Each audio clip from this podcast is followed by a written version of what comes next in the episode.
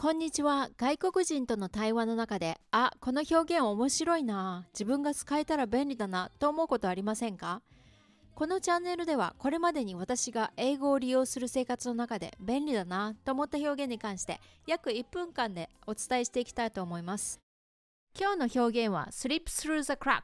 意味は見過ごされるです。slip はずり落ちる。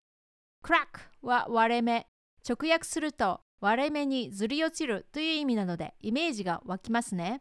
slip through the crack slip through the crack 例えば引っ越しの荷ほどきを終え前の家から持ってきたスピーカーを組み立てたところ電源コードがないしまった忘れてきてしまったといった時に I cannot find the power cable of the speaker it must have slipped through the crack I cannot find the power cable of the speaker it must have slipped through the crack ということができます引っ越し後の開封であるべきものがないとショックですよね。今日はここまで。それではまた次回。バイバイ。いつの日か本当知らぬ中で全てが変わるの。明日の行き先にほら映し出されるの